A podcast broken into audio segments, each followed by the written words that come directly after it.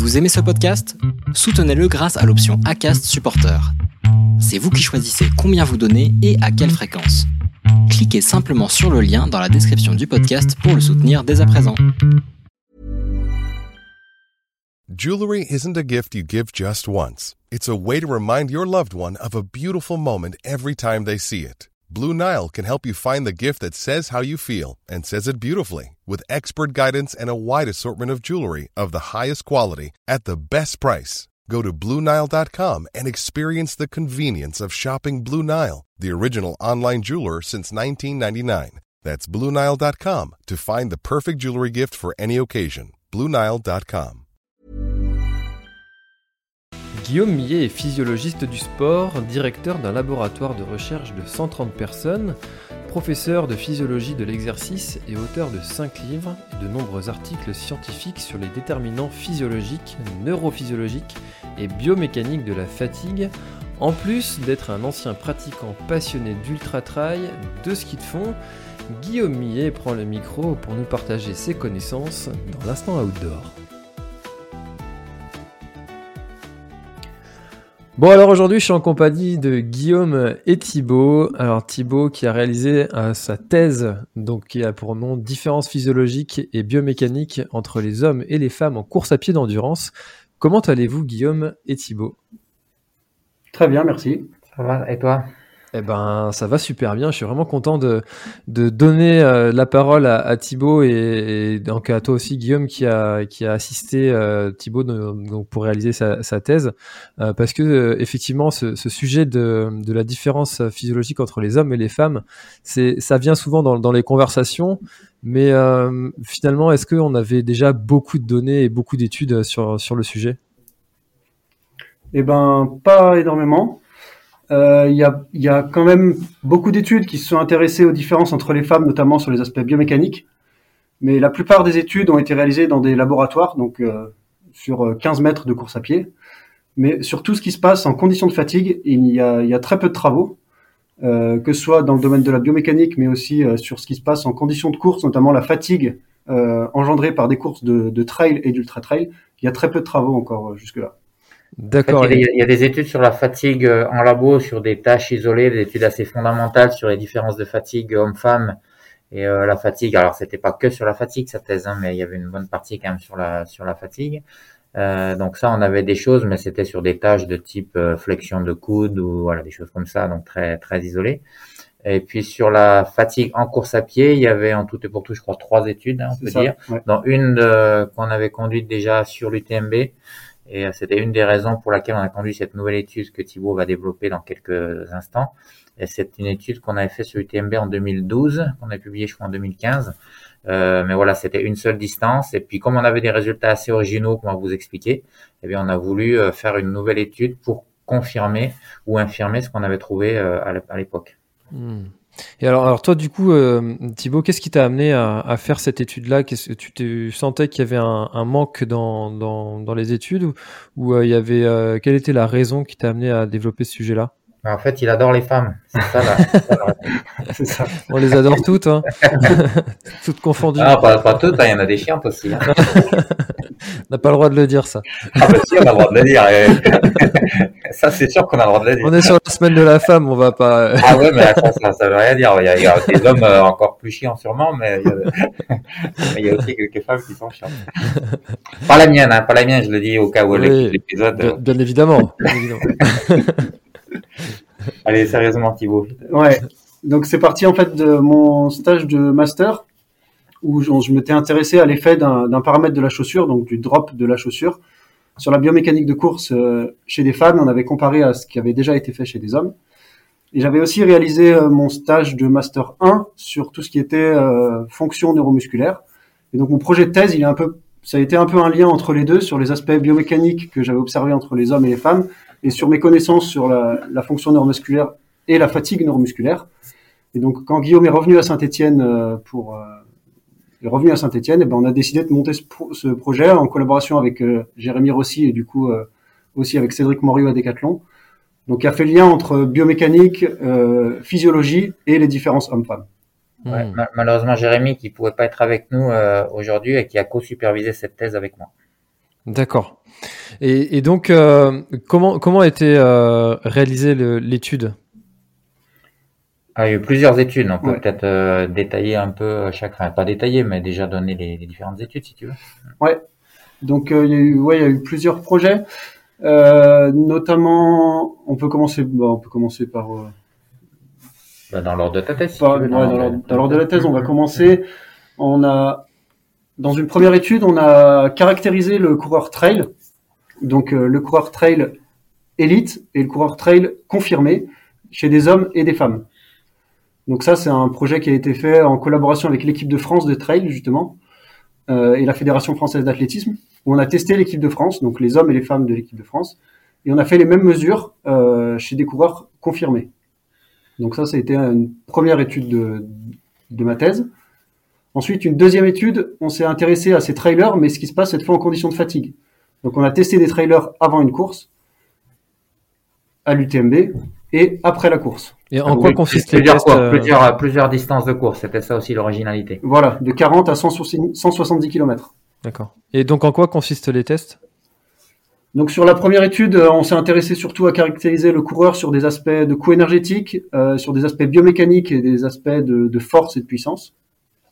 Et sur la, la, deuxième étude, on a caractérisé la fatigue neuromusculaire, donc on a mesuré euh, notamment la, force euh, produite par les extenseurs du genou et les, fléchisseurs plantaires, donc la cuisse et le mollet, avant et, euh, directement après la course. Donc ils passaient la ligne d'arrivée et tout de suite ils réalisaient les mêmes tests qu'ils avaient réalisés avant la course. D'accord.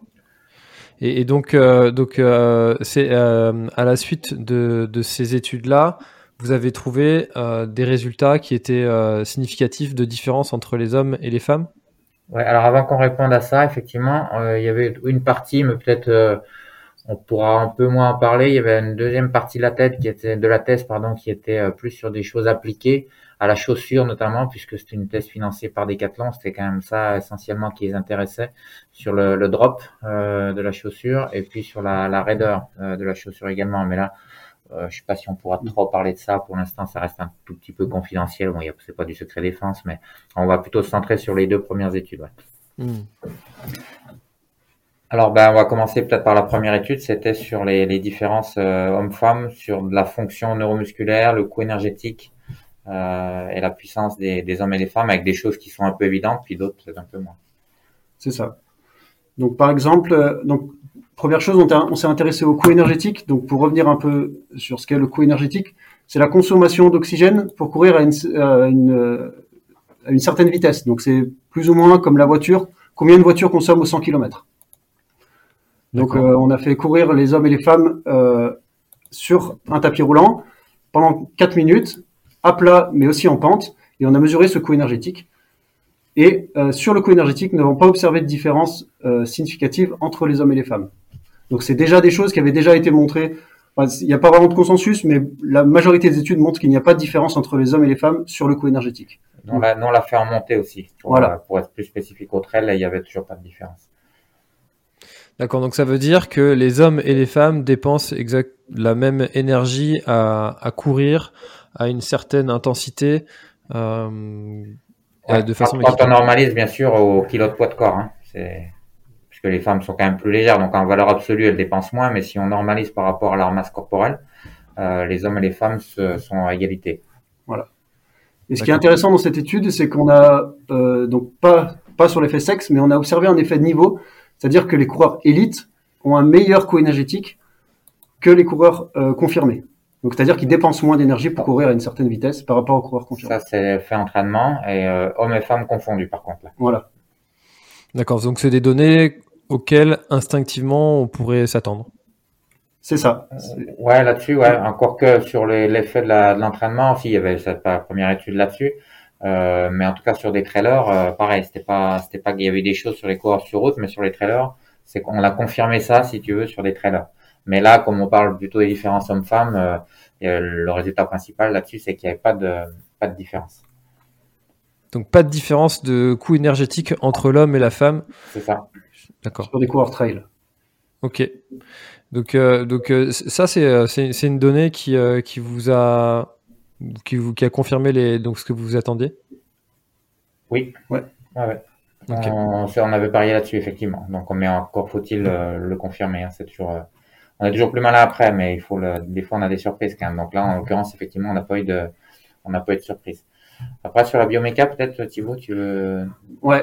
Sur la bioméca, donc on a, on s'est intéressé, on avait placé euh, un système qui permettait de, de, mesurer les temps de contact et les temps de vol de la foulée euh, sur le tapis roulant. Donc c'était mesuré en même temps que le coût énergétique.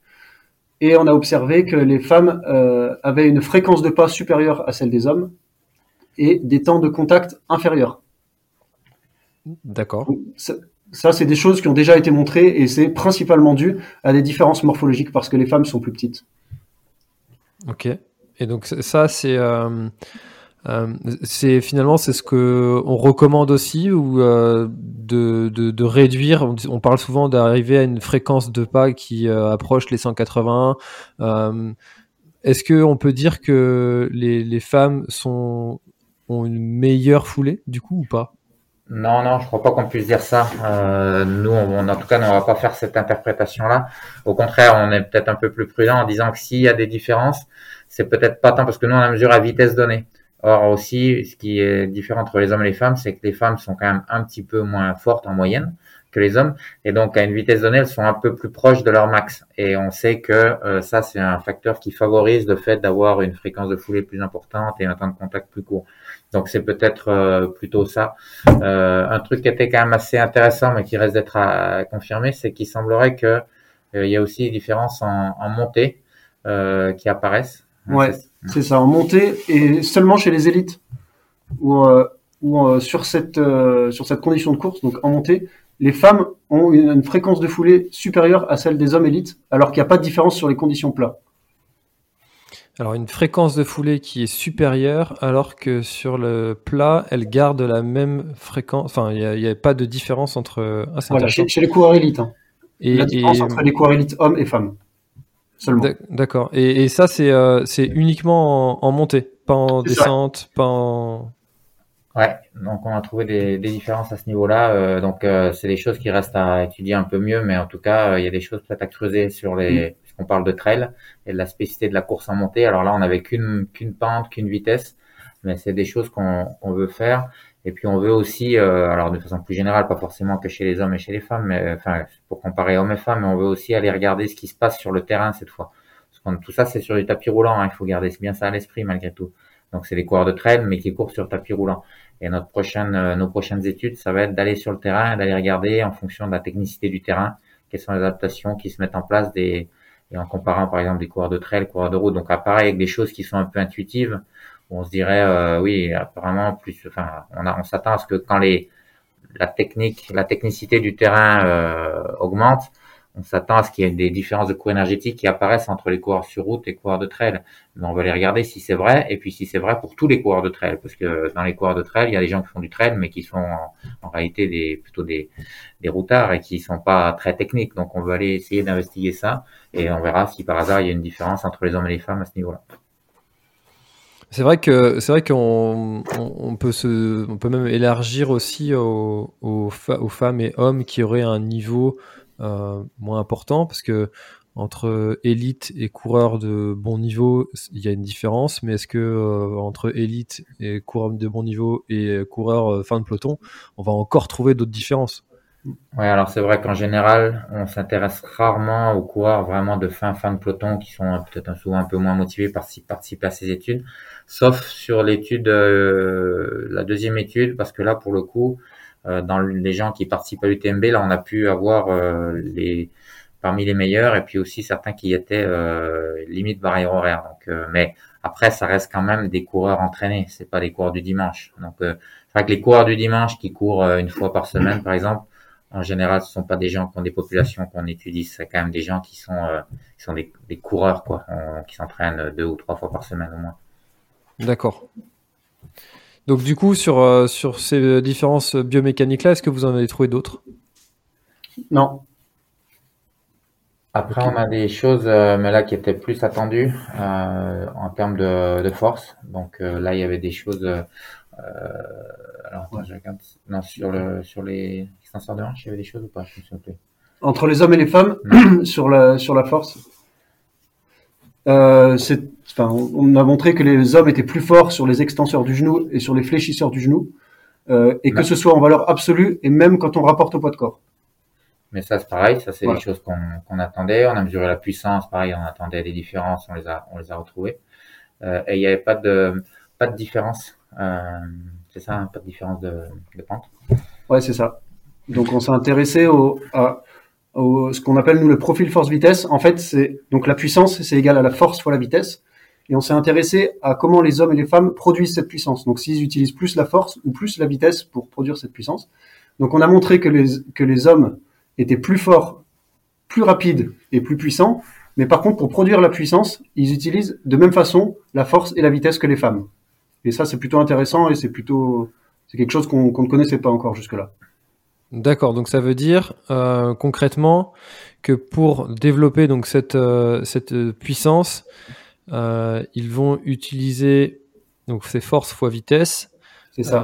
euh, et donc ils vont utiliser autant l'un que l'autre. Euh, Ouais, c'est ça. D'accord. Et alors, ce qui est intéressant surtout, là c'est bon alors ça tombe mal pour le podcast qui est sur les différences hommes-femmes, c'est que là il y a des différences aussi entre les élites et les coureurs expérimentés. Tu veux commenter Thibaut parce que ça, ça, ça, c'est pour le coup c'est c'est assez original aussi. Ouais, c'est ça. Donc euh, euh, pour les euh, Les mêmes puissances. Ouais, c'est ça. Pour, pour, entre les coureurs, euh, euh, Élite, donc les coureurs de l'équipe de France. il n'y avait pas de différence de puissance, D'accord. mais cette fois-ci le profil était différent. Donc pour développer cette même puissance, euh, la façon euh, de, de la méthode pour développer la puissance était différente avec les élites qui utilisaient plus la force par rapport aux coureurs confirmés, donc non- non élites qui utilisaient plus la vitesse. Alors les non-élites utilisent plus la vitesse. Donc si tu veux les, élites, si tu veux un résumé schématisé, euh, les élites sont plus forts mais moins rapides que les coureurs euh, de moindre niveau. Et au final, ça se compense, ce qui fait que la puissance est la même. Et, euh, et ça, c'est valable chez les hommes comme chez les femmes, puisqu'on a pu comparer euh, les deux sexes et euh, les deux niveaux. On avait quatre groupes, d'accord? D'accord. Deux groupes élites, l'équipe de France, hommes-femmes, et on a euh, pris des coureurs euh, régionaux qui étaient quand même des bons coureurs, mais des, pas des coureurs élites. Et, euh, et donc ils étaient euh, ils étaient plus rapides, mais moins forts. Pas plus rapides sur euh, quand on parle de plus rapide, c'était pas plus rapide entre elles évidemment, hein, puisque sinon ce serait eux les élites, mais plus rapides sur euh, sur nos tests de pédalage euh, où on, leur, on les fait sprinter sur vélo. D'accord. Donc ça, c'est voilà, c'est vrai chez les hommes et chez les femmes, mais c'est euh, des caractéristiques euh, euh, musculaires qui sont euh, qui sont différents et ça qui le pour le coup peut s'expliquer par l'entraînement sûrement que les coureurs élites sont euh, ben, soit sont plus forts naturellement, soit comme ils s'entraînent quand même plus avec plus de dénivelé, notamment en descente, peut-être c'est un renforcement musculaire naturel, et ce qui inciterait à conseiller quand même d'intégrer de la musculation, qu'on soit un homme ou une femme, euh, dans son dans son programme d'entraînement? Ah, justement, c'est ce que j'allais te demander sur, euh, sur ce qu'on ce qu'on en faisait en fait de ces résultats-là concrètement. Du coup, ça Ouais. veut dire que Ça Euh, confirme, mais euh, encore que je suis pas sûr qu'il y ait énormément de coureurs de trail qui fassent de la musculation, euh, que cette musculation-là, elle doit intégrer les programmes d'entraînement. Après, il faut pas non plus systématiquement raisonner musculation en salle. Musculation, ça peut être aussi la musculation sur le terrain. Donc là, ça nous emmènerait trop loin que de discuter, parce qu'on n'a pas, on faut qu'on parle quand même de toute l'étude sur la fatigue. Mais euh, donc on n'ira pas beaucoup plus loin aujourd'hui. Mais en tout cas, on peut s'entraîner en musculation en étant sur le terrain, ou en tout cas au moins en partie sur le terrain. Même si moi je reste euh, convaincu qu'aller faire un petit tour en salle de musculation, au moins à certaines périodes de l'année, c'est une très bonne idée pour des coureurs de trail. Parce que finalement, quand on est en train de faire une séance de, de dénivelé euh, de D+, et puis qu'on fait euh, quelques secondes de- ou quelques minutes de chaise de Kili euh, en haut ou en bas de la, de la pente, on est en train de faire du renforcement musculaire. Ouais, alors après ça peut ça peut être de la pré-fatigue ou de la post-fatigue, mais euh, on peut aussi faire des, des séances en côte par exemple, mais qui sont des séances vraiment de musculation, c'est-à-dire euh, euh, soit avec un petit lest, soit soit sans lest, mais avec euh, des des, tra- des travaux qui sont des séances qui sont plus plus intenses où on va vraiment travailler la, la puissance et la force. Hmm. Euh, donc c'est pas du dénivelé euh, classique. D'accord. Ok. On pourra effectivement euh, creuser ce sujet-là euh, sur, sur un prochain la- épisode. voilà, l'entraînement ou le rôle de la, de la PPG et de la musculation dans le, pour le coureur de trail, ça, c'est effectivement, un- ça mériterait un, un podcast euh, spécifique, je pense. Hmm. On a, on a, euh, on a une- un épisode sur le sujet avec euh, Sébastien Cornette euh, de la Ah bon, bah, coureur qui, en, parfait, qui en parle un petit peu. Euh, mais effectivement, il faudrait qu'on en fasse un dédié sur, euh, sur ce sujet-là parce qu'il y, a- il y a beaucoup à dire. Euh, alors du coup, euh, avec la fatigue. Voilà, c'est ça. Donc là, on n'a pas refait tous ces tests pour, pour la deuxième étude du TMB parce que c'était plus lourd, c'était une manip, une manip terrain. Donc on a déplacé notre laboratoire à Chamonix sur l'UTMB et on a fait des tests avant la course. On a refait exactement les mêmes tests après la course. Donc sur l'étude que j'ai présentée, parce qu'il y a eu d'autres choses qui ont été publiées ailleurs, mais pour, le, pour ma thèse et pour, euh, pour les différences hommes-femmes, donc nous on s'est intéressé à la fatigue neuromusculaire.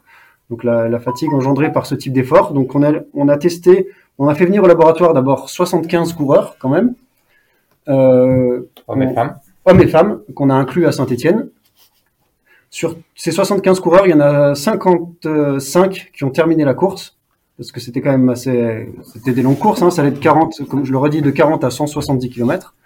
Et parmi ces 55 personnes, on a réussi à matcher euh, 18 hommes et 18 femmes. Donc on les a matchés euh, par rapport à leur performance, par rapport au premier homme et à la première femme de chaque course.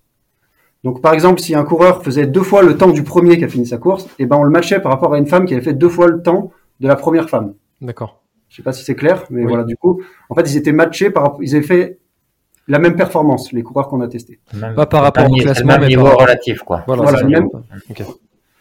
Et donc on leur a fait des tests de, de la fonction neuromusculaire, donc on a fait des tests de force euh, des quadriceps et des, et des fléchisseurs plantaires, donc les muscles du mollet. Donc des tests de force maximale euh, isométrique, donc ils étaient sur un ergomètre et on leur demandait de forcer le plus fort possible pendant quelques secondes. Et à ça on ajoutait des systèmes de stimulation euh, électrique qui permettent de savoir si après coup si la fatigue vient plus du muscle ou de la commande centrale. Donc la commande centrale, Du cerveau. Du Du cerveau. C'est bon, c'est pas que le cerveau en réalité, mais le système nerveux, on va dire. d'accord. Et alors du coup, ces, ces analyses-là ont montré quel résultat Voilà, donc on a refait donc exactement les mêmes tests après la course et on a euh, on a eu des résultats donc euh, qui ont la, la première étude qui avait été réalisée par par l'équipe de Guillaume il y a quelques années ont montré que les femmes après 110 km étaient euh, montraient moins de fatigue musculaire que les hommes. Donc nous on a testé plusieurs distances pour voir si c'était vrai sur toutes les distances. Notre hypothèse, c'était que on retrouverait ça sur le très long et pas forcément sur le court. Enfin, on était moins sûr sur le court. Donc c'est pour ça qu'on a ajouté, outre le fait, comme je l'ai dit tout à l'heure, de vouloir confirmer nos résultats, on a ajouté l'effet distance, en- tu vois, avec cette idée de dire les femmes sont super fortes sur, elles arrivent à battre parfois les hommes sur le très long, etc. Même si c'est souvent plus du domaine de l'anecdote que, que d'autre chose, mais en tout cas, il y a quand même cette idée un peu dans l'air que oui, les femmes sont très fortes sur le très long. Et donc, on s'était dit, bon, voilà, on parie sur le fait qu'on aura des femmes moins fatiguées sur le long, euh, pas forcément sur le court. Et en fait, Et en fait c'est plutôt l'inverse, c'est complètement l'inverse. On non, a pas complètement. Pas hein, complètement, mais on a sur les, les distances courtes, euh, on a on a retrouvé les mêmes choses qui avaient été observées chez dans l'ancienne étude, c'est-à-dire que les femmes présentaient moins de fatigue euh, au niveau musculaire sur les courses courtes, mais c'était pas le cas sur le long. Par contre, indépendamment de la distance, les femmes présentaient en général moins de fatigue euh, neuromusculaire que les hommes, donc c'est-à-dire qu'elles ont perdu moins de force que les hommes euh, après les courses. Donc, quelle que soit la distance. Et ça, c'est notre définition de la fatigabilité, de la fatigue. C'est-à-dire, si tu perds de la force, t'es plus fatigué. Et euh, systématiquement, enfin pas systématiquement, puisque bien sûr, il y a des différences entre les hommes comme il y a des différences entre les femmes, mais en moyenne, les femmes, on a retrouvé ce qu'on avait retrouvé en, en 2015, c'est-à-dire que les femmes sont moins fatiguées à- après la course. Donc la question qui vient après, c'est de se dire, est-ce qu'elles sont moins fatiguées ou est-ce qu'elles sont moins fatigables? Euh, Parce que ça peut être un peu différent hein, selon... Euh, c'est pas qu'une histoire de de terminologie. Euh, ouais, fatigué, c'est juste ce qu'on a observé. Donc ça, maintenant, on l'a confirmé. On pense que c'est quand même la règle. Euh, mais on a ajouté une petite mesure euh, qui était un peu anecdotique au départ et qui finalement a, a son importance. Ouais, c'est ça. On s'est intéressé à, à l'intention de course des participants. Donc en fait, on leur a demandé si ils ont réalisé leur course plus dans un, dans un but de, de compétition ou plus dans un mode plaisir, je termine ma course. Et euh, on a observé un effet du sexe sur cette mesure. Sur les courses courtes, on a observé que les hommes étaient plus dans un mode compétition par rapport aux femmes qui étaient plus dans un mode plaisir. Donc après, euh, Sur le long, c'était pas vrai. voilà. Et sur le long, c'était pas vrai. C'était pas vrai au moins d'un point de vue statistique. Et donc ça veut dire que sur le long, les femmes étaient plus là pour, euh, pour aller chercher une performance, pas forcément un podium, mais chercher un chrono. Un chrono. Ouais. Et autant que, les hommes, on va dire, autant que les, autant que les hommes. Et, euh, par contre, sur le cours, les femmes sont plus là pour, en tout cas, c'est ce qu'elles rapportent. Hein, il faut aussi quand même relativiser, c'est parce qu'il peut y avoir aussi, on peut, mais ça, tu, toutes les études qui font appel à ces questionnaires, à la psychologie, quelque part, on peut, on peut leur euh, euh, leur opposer la même critique. En tout cas, elles rapportent que sur le cours, elles disent moi je suis plus là pour me faire plaisir, peu importe le résultat. Et, euh, et comme par hasard, on trouve que là sur la fatigue musculaire, c'était significatif surtout sur le cours. Et euh, on pense du coup, la conclusion pour faire euh, pour faire court, c'est de, de, dire est-ce qu'elles sont plus fatigables ou plus euh, ou moins fatigables ou simplement moins fatiguées? Nous on pense que c'est les deux. C'est-à-dire qu'elles sont il y a une partie effectivement qui est due au fait qu'au moins sur le cours elles y vont peut-être un petit peu plus euh, euh tranquilles pour se préserver juste pour terminer mais qu'il y a quand même une partie de la moindre fatigue qui est liée au fait qu'elles sont plus résistantes à la fatigue et notamment on peut le dire en s'appuyant sur les résultats sur le long c'est-à-dire que là, il n'y avait pas de différence significative de, d'intention de course. Par contre, euh, les femmes restaient moins fatiguées que les hommes à l'arrivée. Et, euh, et, voilà. Après, on peut toujours s'amuser à interpréter, et réfléchir en disant bon, peut-être qu'effectivement, et, et, moi je crois assez volontiers que c'est le cas, les femmes qui se lancent sur le long, elles y vont, ouais, elles y vont pas pour rigoler quoi. Euh, peut-être. Euh, peut-être largement autant, voire, euh, voire plus que les, hommes. Alors que sur le cours, il y en a peut-être un petit peu plus qui vont en étant, comme les hommes d'ailleurs, moins préparés. Bon, c'est normal hein, quand on quand on a moins de temps pour s'entraîner, on va plutôt naturellement faire des distances plus courtes. avant de se lancer sur l'ultra, il faut quand même avoir un peu de temps devant soi. Ça, c'est un autre débat qu'on pourra discuter et qu'on discutera juste après. C'est sur le, la participation des hommes et des femmes sur les, en fonction de la distance de course. Et, euh, et voilà. Donc, euh, bref, c'est à la fois parce qu'elle peut-être sur le cours, elle se donne un petit peu moins, mais il y a aussi, à, mon, à notre avis, des raisons physiologiques qui font qu'elles sont réellement moins fatigables. Et ça, ça peut s'expliquer notamment parce que les femmes ont euh, plus de fibres de type lent, donc plus de fibres qui sont euh, fatigue résistantes, euh, résistantes à la fatigue, plus de capacité à utiliser les, lipides à l'effort. Donc ça, ça pourrait aussi participer à, à, la moindre fatigue. Et puis, euh, certaines études un peu indirectes sur l'animal ont montré que euh, peut-être elle serait un petit peu moins susceptible aux euh, sensible aux dommages musculaires qui arrivent euh, notamment sur le long, quoi, avec le dénivelé négatif. Et alors, est-ce que tu peux revenir sur la, la différence entre fatigué et fatigable? Ouais. Alors fatigué, c'est ce qu'on observe, c'est-à-dire est-ce que tu perds de la force ou pas? Donc euh, on peut même donner les, les chiffres si on, si on, les retrouve. Mais par exemple, en gros, il y a une, sur le quadriceps par exemple, il y a une dizaine de. Euh, si on prend tout mélangé, euh, il y a les, les femmes perdaient 27% de force en moyenne et les hommes 36%. Donc elles perdent moins, elles sont moins fatiguées. Mais si si on part du principe que les femmes se donnaient moins, bah oui, on peut expliquer par ça qu'elles sont moins fatiguées, puisque si tu fais moins d'efforts, même s'il faut faire la même distance, au total elles ont fait la même distance, mais si tu l'as fait en étant un petit peu plus cool, il y a effectivement des chances que tu sois moins fatigué à l'arrivée. Oui. Donc dans ce cas-là, si c'était le cas, mais encore une fois, on pense que c'est pas vrai, euh, ça explique pas tout, mais admettons que ce soit le cas, bah, elles seraient moins fatiguées, mais pas moins fatigables. Si tout, ah, est, tout, est, tout est une question d'intention de course et de psychologie. Est-ce que c'est est-ce que c'est plus clair Je comprends. Et nous, on pense que et nous, on pense que c'est les deux. C'est qu'effectivement, il y a une partie c'est l'intention de course et une partie c'est réellement une résistance à la fatigue intrinsèquement meilleure chez les femmes que chez les hommes pour les raisons que je viens d'exprimer. D'accord. Ok, c'est plus clair pour moi. Donc ça veut dire que euh, s'il y avait une, une, intensité de course qui serait euh, similaire entre euh, un homme et une femme, on aurait quand même ces, ces quelques différences que tu mais expliquais, euh, mais moins, un peu moins. Ouais. Alors attention parce que l'intensité, alors ça c'est le dernier point que je voulais ajouter. On a quand même, alors c'est pas parfait non plus, mais on a pris la, la peine de vérifier si en, vitesse de course moyenne sur l'épreuve, euh, si elles étaient, les hommes et les femmes étaient au même pourcentage de leur euh, vitesse maximale aérobie. Et la réponse est oui. Donc c'est pour ça que je disais que dans les questionnaires, elles disent moi j'y vais un peu pour être coolos. Euh, sur le cours, euh, peut-être que c'est juste qu'elle veut, elle prétend ça, et puis peut-être que la réalité elle est un peu différente. Donc euh, voilà, tout ça est un peu compliqué, mais euh, cet, élément-là, il est important à mentionner quand même. C'est-à-dire que oui, elles disent qu'elles y vont un peu plus cool. Est-ce que c'est réellement ce qui se passe? On n'est pas non plus certain. Bref, dans tous les cas, ça va quand même plutôt dans le sens de dire oui, elles sont quand même plus résistantes à la fatigue. Ça, c'est une question qui a été posée avant le départ? Non, juste après la course. Juste après, d'accord. Ah oui, pour savoir comment est-ce qu'elle l'avait vécu euh, pendant la course, pour euh, savoir. Euh, si après, ça c'est nous, on est des physiologistes. on a fait ça parce qu'on pense que voilà, on est intéressé à, à l'aspect un peu global des choses. si on veut faire son malin, on dit une approche holistique. et donc, mais en vérité, c'est qu'il faudrait qu'on travaille avec des gens dont c'est vraiment le métier pour interroger un peu la, la psychologie et notamment la psychologie de l'homme et de la femme là par rapport à l'approche la, à compétition. Et c'est euh, quelque chose sûrement qu'on fera dans le futur, mais bon, pour l'instant, on se contentera de ce qu'on a, qui est déjà pas mal. Donc finalement, cette, euh, cette euh, je vais pas dire légende urbaine, mais presque, disant que si on devait faire des courses de plus en plus longues, finalement la, la femme serait meilleure que, que l'homme sur ces distances-là, ça ne se vérifie pas sur, sur vos études. Bah, on n'a pas posé cette question-là, nous. On n'a pas examiné l'effet de la performance.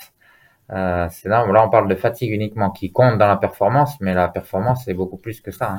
Euh, et notamment euh, la VO2 max, euh, bon, on a confirmé évidemment que bah, que les femmes étaient moins fortes, avaient des, des VO2 max en moyenne plus plus faibles que les hommes. Tout ça, tout ce qu'on connaît dans la littérature, bien sûr, on a retrouvé ça dans nos études. Mais la performance, donc la performance, ça prend en compte tous ces éléments-là. Donc oui, euh, la, le type de fibre ou le, la capacité à utiliser les graisses, bien sûr, ça, ça compte. Mais le fait qu'elles soient plus, plus qu'elles aient plus de masse grasse, donc plus de poids porté, qu'elles aient des VO2 max euh, plus faibles, etc. Euh, ça, ça reste vrai quelle que soit la distance. Alors, on peut se dire que par exemple, si je prends la VO2 max en disant les femmes ont une moins bonne VO2 max, euh, c'est vrai qu'on peut se dire, du coup, on a montré par ailleurs que euh, la VO2 max reste importante sur le très long, mais sans doute joue pas un rôle aussi important que sur du court. Et donc, euh, on peut se dire que du coup, le fait d'être pénalisé, que les femmes soient pénalisées sur la VO2 max, eh ben, elles le seraient un petit peu moins lorsque les distances augmentent. Donc là, effectivement, ça irait dans le sens de les femmes se rapprochent des hommes lorsque la, la distance augmente. Mais on est assez convaincu, et je pense que Thibaut sera d'accord avec moi, pour dire que tu sais, la, la, grande question de dire est-ce qu'un jour euh, euh, Courtney Dogwater ou bien une autre femme arrivera à gagner l'UTMB par exemple, euh, parce que là elle s'est rapprochée à 8% de, de François Den. Euh, donc tout le monde a dit oui performance exceptionnelle, ce qui est, ce qui est sans doute vrai en gardant à l'esprit quand même que euh, François Den avait couru, le, avait terminé la hard rock six semaines avant alors qu'elle s'est arrêtée à mi-course, donc ça fait quand même une belle différence. je pense que François aurait pu aller plus vite, donc les 8% ils sont sûrement un petit peu sous-estimés par rapport à ça. Bon, bref, ça c'est, euh, je m'égare un petit peu, mais pas, pas complètement quand même. Mais tout ça pour dire que notre, euh, notre étude, elle répond pas, en tout cas celle-là dont on vient de parler, ne répond pas à la question est-ce que les femmes se rapprochent des hommes? Nous, on est assez convaincus que une femme ne gagnera jamais l'UTMB. Euh, tant que l'UTMB sera la course, une des courses phares euh, au monde, c'est-à-dire qui attirera les meilleurs hommes et les meilleures femmes du monde. Euh, si les femmes arrivent à battre des hommes, c'est souvent parce qu'il n'y a pas les meilleurs hommes au départ. Euh, par contre, euh, ça ne veut pas dire que les femmes se rapprochent pas des hommes mm. lorsque la distance augmente. Et pour ça, on va pas répondre à cette question. Je veux juste dire ici qu'on travaille sur cette question avec une autre étude, une autre approche qui est complètement différente euh, par rapport à ce qu'on vient d'expliquer, mais qui euh, pour l'instant, et alors ça fait beaucoup de secrets, tu vas me dire, mais pour l'instant on peut pas trop en parler parce qu'on s'est un peu engagé à, à pas en parler avant que ça soit officiel. Donc euh, voilà. Et donc je peux pas te donner le résultat de. On a quelques. Et puis surtout parce que les analyses sont pas terminées et qu'on veut être sûr de notre truc, ça fait appel à des, des, outils un peu statistiques, un peu compliqués. Et tant qu'on n'est pas sûr de notre truc, on veut pas non plus euh, dévoiler. Mais voilà, la, notre réponse, notre question, notre étude là sur l'UTMB, elle répond pas directement à cette question. C'est plutôt une bonne nouvelle parce que ça veut dire que vous allez être obligé de revenir pour refaire un épisode. Avec plaisir. Après, la prochaine fois, ça sera payant, évidemment. Évidemment. Pour les, pour les, abonnés. Pour les abonnés. pour les abonnés. euh, du coup, est-ce que de, de toutes ces, ces études et, euh, et, et, analyses que, que vous avez fait, euh, on, on, peut en sortir des, des préconisations euh, pour, euh, pour les hommes et femmes euh, ou pas? Ça, c'est. Alors, Ah, c'est vrai que nous on fait pas. Si tu veux, tu veux répondre Non, ouais, ouais. Euh, On fait pas ces études forcément pour ça, mais euh, après on peut pas. C'est ça, c'est beauté en touche que de dire on va pas. Euh, évidemment, c'est la question qui, qui revient souvent, mais voilà, il faut juste garder à l'esprit que nous on fait pas des études pour forcément avoir des réponses sur l'entraînement. Parfois on le fait, euh, et quand on et dans ce cas-là, des études plus appliquées, mais ça, ce sont des études un petit peu plus fondamentales avec un petit F pour essayer de comprendre les différences entre les sexes.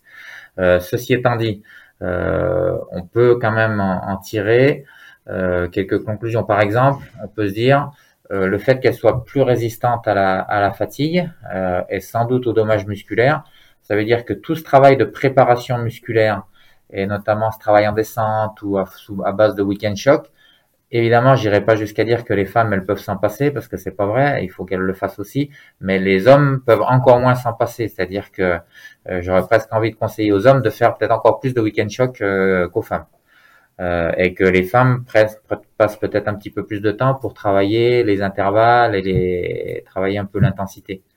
Voilà, donc c'est très indirect, ça peut sûrement être critiqué ce que je dis là, mais en tout cas voilà la la recommandation que je pourrais faire sur la base de ces. Alors c'est pas directement à partir de l'étude dont on a parlé, mais mais quand même un petit peu. Hmm, D'accord. Alors du coup pour euh, tous ceux qui, euh, qui veulent en, en savoir plus, euh, Thibaut, tu as tu as soutenu ta thèse et qui est qui est présente sur euh, sur YouTube, c'est bien ça? Oui, c'est ça. Alors du C'est ça on peut- sur la, on peut sur retrouver la, ça. pardon? On peut retrouver ça où? Ouais, sur la chaîne YouTube de la chaire actif de l'université. Donc, euh, chaire euh, C-H-I-R-E, actif A-C-T-I-F-S. Et euh, vous retrouverez même les autres. Il y a une, une, une soutenance de thèse qui a été réalisée hier, justement, sur le, justement la performance aussi en trail. Donc, qui rejoint un petit peu mes travaux. Donc il y aura deux, deux soutenances pour le prix d'une sur le sur la chaîne la chaîne YouTube de, de la chaire actif, euh, celle de, de Thibaut Besson euh, qui est avec moi aujourd'hui, et puis celle de, de Frédéric Pastor Sabater euh, que j'ai aussi encadré, et donc les deux sur le sur le trail. Donc euh, euh, n'hésitez pas. Alors euh, pas aujourd'hui, je crois qu'elle y sera pas, mais euh, dès le début de semaine prochaine. Celle de Thibaut est déjà en ligne, et celle de Frédéric sera en ligne début de semaine prochaine. D'accord, donc bah, quand l'épisode euh, est sorti, euh, ce, ce sera bon. Alors, euh, par contre, petit détail quand même important, euh, toutes les, les deux présentations sont en anglais. Oui. Ça, il faut le dire quand même. Et les thèses, les thèses, puisque tu as posé la question euh, au début, euh, avant qu'on commence l'émission, les deux, les deux thèses seront euh, disponibles également euh, publiquement dans le fichier national des thèses. Euh, je sais même pas exactement comment on y va, mais en tout cas en tapant sur Internet, on trouve facilement. Et euh, là aussi, malheureusement, les, les deux thèses sont en anglais. Et comme Donc, ça, on- bilingue euh, s'abstenir. on est ouais, on est euh, un peu parce qu'on est obligé en tout cas, on c'est quand même la langue euh, qu'on soit qu'on trouve ça bien ou pas, c'est comme ça la langue euh, de la science et donc euh, on s'adapte. D'accord, bah écoutez, donc du coup, pour tous ceux qui veulent en savoir plus euh, sur euh, le sujet et puis en creuser un petit peu dans la thèse de, de Thibaut, eh bien, vous retrouverez tous les liens intéressants en description quand, quand tout sera, sera accessible. Est-ce si, que vous... si, je- si je peux me permettre, si, si vraiment pour les gens qui parlent pas un mot d'anglais ou qui lisent pas l'anglais, euh, je vais, je permets un petit peu d'autopromo si tu l'autorises. Mais bien sûr, Euh, je vais sortir un- une deuxième édition de, de mon livre Ultra Trail euh, Plaisir, Performance et Santé, qui est la première édition euh, datée d'il y a il y a dix ans et, et le livre est épuisé depuis trois ou quatre ans. On me le demande encore euh, relativement souvent. Donc ça y est, je me suis enfin décidé à, à faire une deuxième édition et il y a un chapitre spécifique euh, pour euh, quand même parler du sujet du jour. Il y a un, un chapitre spécifique sur le trail au féminin et donc on va le mettre à jour à la lumière de, de ces euh, Thibaut va m'aider euh, gracieusement, n'est-ce pas, euh, pour euh, mettre à jour euh, ce chapitre-là, comme les autres bien sûr. Euh, et voilà, donc toutes ces données-là seront euh, vulgarisées et figureront dans la deuxième édition de, de mon livre, qui est prévu de sortir quand? Qui est, j'espère, en mai 2022. D'accord. Donc si vous écoutez cet épisode euh, en- à l'été 2022, sachez que le livre de. Guillaume est sorti. Voilà, là, j'ai la, pression maintenant. Eh ben, merci beaucoup euh, Guillaume et Thibaut pour nous avoir présenté euh, euh, ce sujet qui qui mérite d'être d'être traité bien plus souvent à mon avis parce que on entend beaucoup de choses mais c'est c'est intéressant d'avoir vraiment des, des analyses qui ont été faites là-dessus. Ouais. Il y, a, il y a très peu de- d'études sur les femmes, notamment sur, sur les épreuves comme ça. Et, donc c'est un peu la faute des scientifiques, mais c'est un peu le fait, euh, enfin dû au fait que ben du coup on n'aura pas eu le temps d'en parler, qu'il y ait très peu de femmes aussi qui font du long. Euh, je pense que tu vas en parler dans, sûrement dans d'autres d'autres épisodes. Euh, si, quand on, nous, quand on a voulu recruter 50% d'hommes, 50% de femmes, ben, on n'a pas réussi parce qu'il y avait trop peu de femmes, notamment sur le long. Et, et, voilà, donc après on fait aussi un peu avec elles. C'est vrai qu'elles sont très volontaires, celles qui participent, mais elles sont tellement peu nombreuses que c'est compliqué aussi de faire des études là-dessus. Quoi. Effectivement, c'est un sujet que j'ai prévu euh, qui, qui, est sur le, le, podcast et qui sortira aussi avec euh, Sabine Elstrom. On va en parler de, de cette présence euh, des, des, femmes, euh, notamment sur, sur les courses d'ultra distance, où, justement ce, ce, manque de présence. Il y a quelques données dans la thèse de Thibault là-dessus aussi, mm. sur les aspects démographiques et dans le, dans le podcast, enfin dans le, sur YouTube, là, vous verrez ces données, ces quelques graphes. Très bien. Eh ben, merci beaucoup, euh, Guillaume et, et, Thibaut. Merci à toi. Euh, merci. Et, et, à bientôt. Ouais, à bientôt. À bientôt, au revoir. Cet épisode est maintenant terminé. Merci de l'avoir écouté jusqu'au bout. Et si vous êtes encore là, c'est sûrement qu'il vous a plu. Alors n'hésitez pas à le faire savoir autour de vous. C'est la meilleure façon de faire connaître le podcast L'Instant Outdoor. Parlez-en, partagez les épisodes. Merci beaucoup pour votre fidélité et à très très bientôt dans un prochain épisode.